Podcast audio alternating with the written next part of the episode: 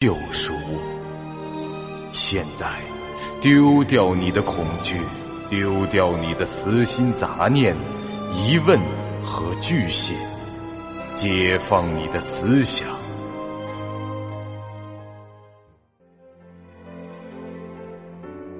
您现在收听到的是由喜马拉雅 FM 出品。巨五八瓦塔播讲的长篇恐怖网络游戏有声小说《惊悚乐园》，作者三天两觉。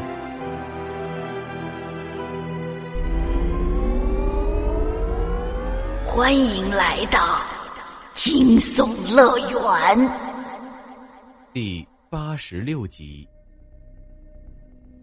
难怪这剧本没有简介，也没有说欢迎来到惊悚乐园。原来全程都有主持人来解说规则吗？哎，真是。风不觉吴氏那边正在声情并茂的打着广告的尤胖子。这风不觉观察了一下周围那帮怪物，个个看上去都不像是好惹的角色，而且那个尤先生应该是有着在一秒内能将他轰杀至渣的实力。看来在这个剧本里，动武的可能性很低了。这种条件下没有什么自由度可言，现阶段尚不知道这个死亡问答的规则如何。不过从这名称和尤先生刚才的话判断，玩的过程中显然有可能会挂掉，但要通关的话，貌似也唯有参与到底这一途而已。首先是第一轮必答题，本轮的规则是我将按照号码顺序逐一向四位选手提问。每题的回答时间为四十五秒，答对者加十分，答错或超时者扣十分，共有十六道题目。本轮结束时，分数最低者将进入决斗场。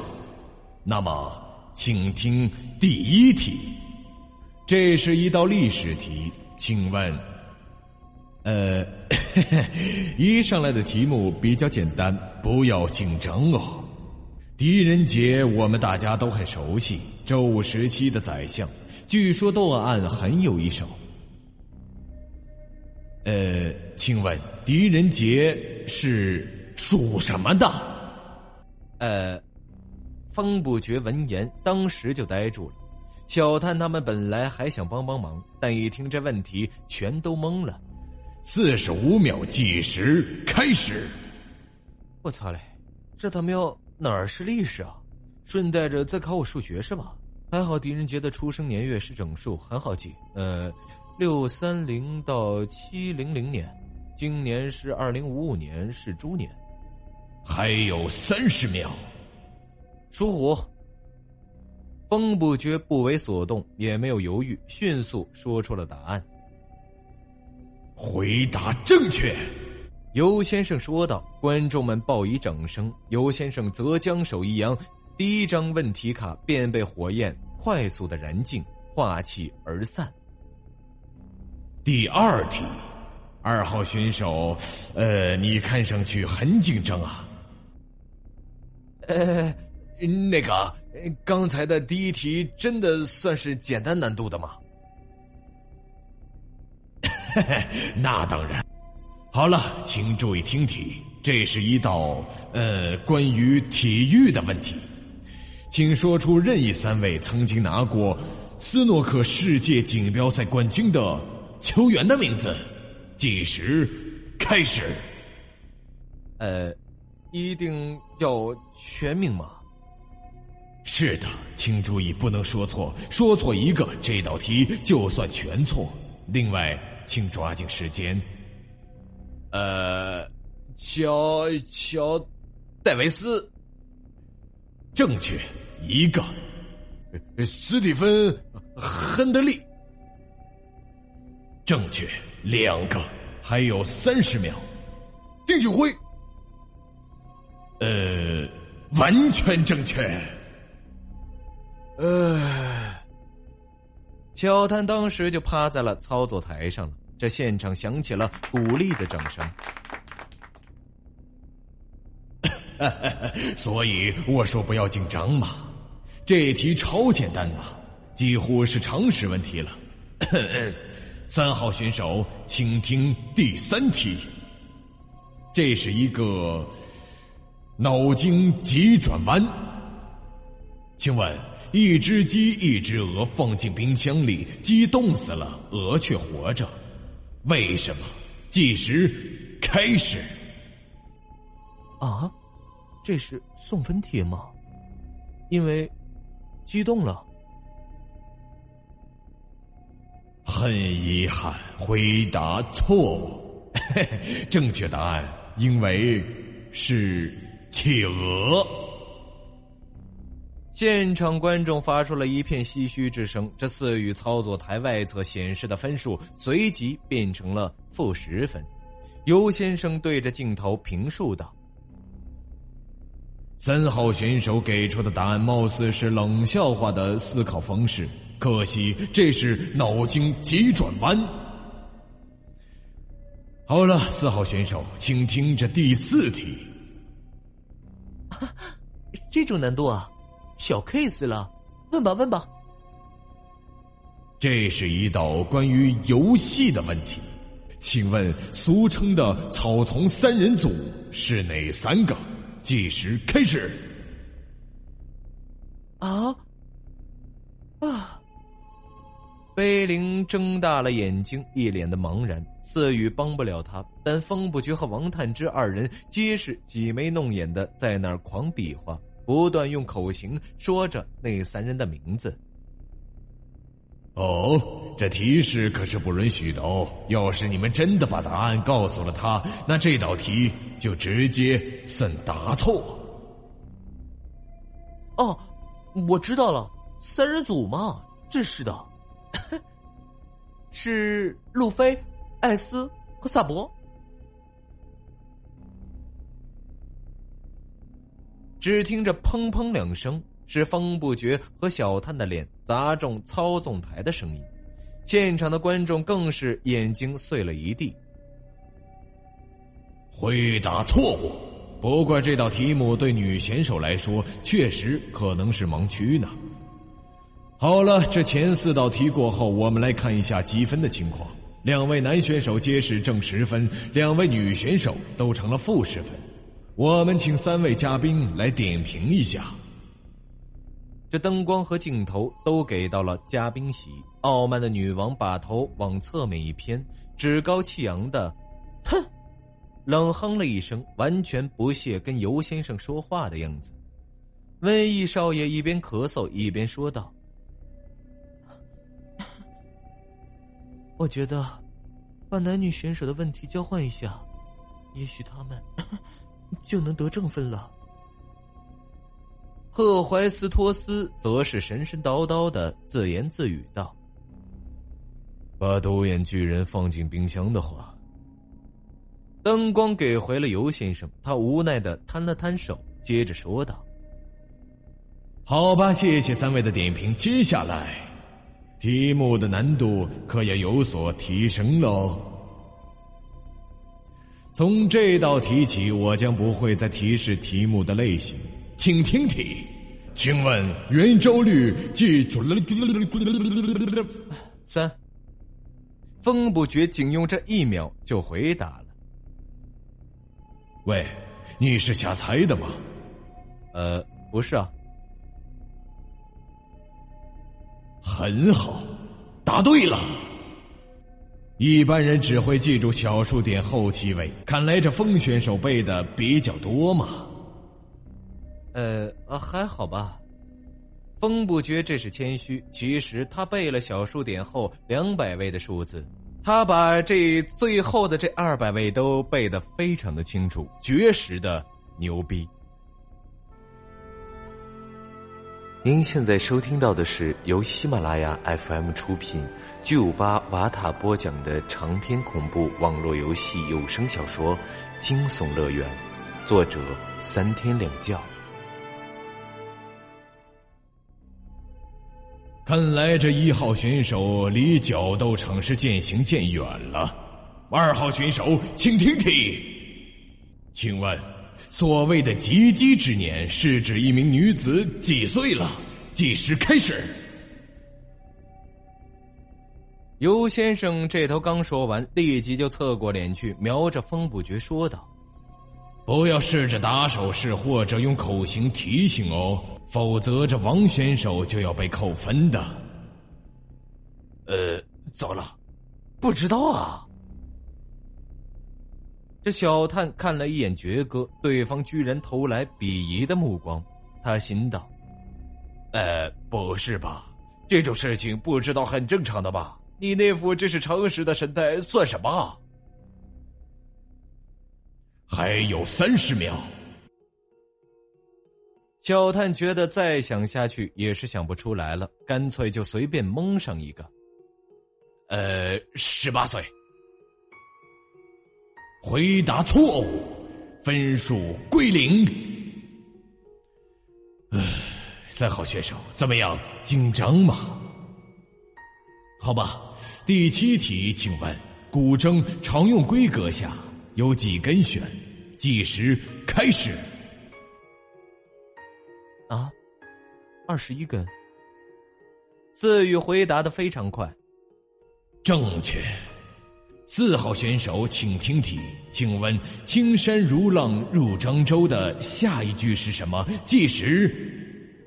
啊，铜雀台西八九秋。碑林还没等他把题念完，就说道。主持人还没宣布结果，观众就已经有鼓掌的了。这很显然他是说对了。看来这些诗词方面的问题也不仅仅是风不绝的专长。嗯，正确。我们这一期的选手都很厉害嘛。不过总会有个人进角斗场的。好了，一号选手，请听题。哦，哎呀，这是一道特殊题。答对以后，你可以加上二十分，但是答错了就会扣二十分，可得留神了。当然，既然是双倍分数的特殊题，自然会比较难一点。请听题：绿灯侠，想必大家都知道吧？他们的绿灯能源源头是意志力，在 DC 的宇宙中，绿灯代表了意志力。那么，其他颜色的灯分别代表了什么呢？请至少说出四种。计时开始。这种问题是不可能难倒风不绝的。就算不是为了收集写作材料，他出于兴趣也看了不少。所以这会儿他只是略微的回忆了一下，便开口回答道：“呃，我按照颜色排列来讲吧。红灯愤怒。”橙灯贪婪，黄灯恐惧，绿灯意志力，青灯同情，蓝灯希望，紫灯爱情，还有一种是黑灯，代表着死亡。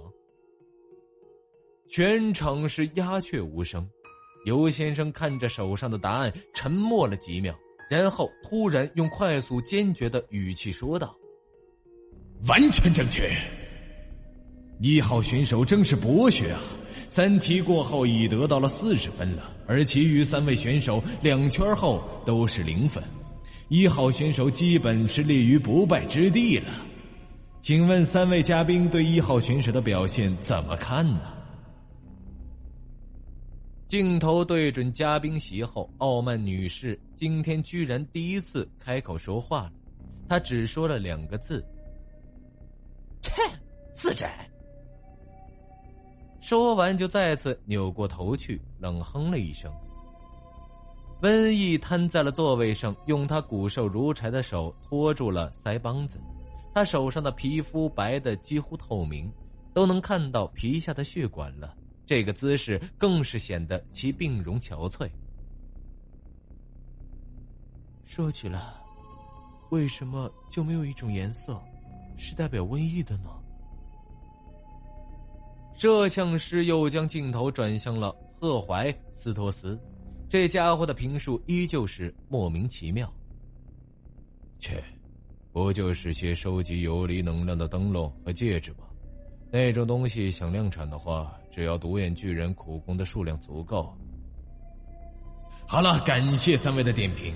二号选手，请听这第十题。请用英语准确拼写出苯丙酮尿症。计时开始。众所周知，在英语中，医学术语是非常令人头痛的一块那些陈长难记的，panelectria，简称 PKU。小探回到，接着他一个字母一个字母的将整个单词拼了一遍。尤先生是愣了几秒，又拿麦克风的那只手扶起鼻梁上的墨镜。瞪圆了他那双小眼睛，仔细确认了一下问题卡上的答案，说道：“呃，正确。看来这道题正好问到了二号选手的专业领域，或者是他英语特别好。唉，那么接下来三号选手，现在只有你和四号选手是零分了。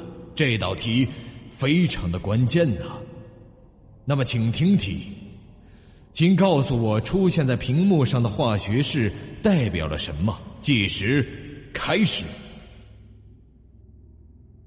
他说罢，四与操纵台上的小屏幕以及现场的大屏幕上都出现了一个相同的化学式：C 六 H 幺二零六。那。葡萄糖了。自语稍微想了一下，随即回道：“正确。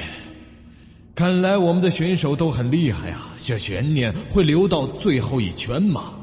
还是会在下一个问题就会被终结呢？”喂，这话难道是在暗示我这题答完后会变成负十分吗？真是的。就算真的成了负十分，下一圈我还是有机会的吧？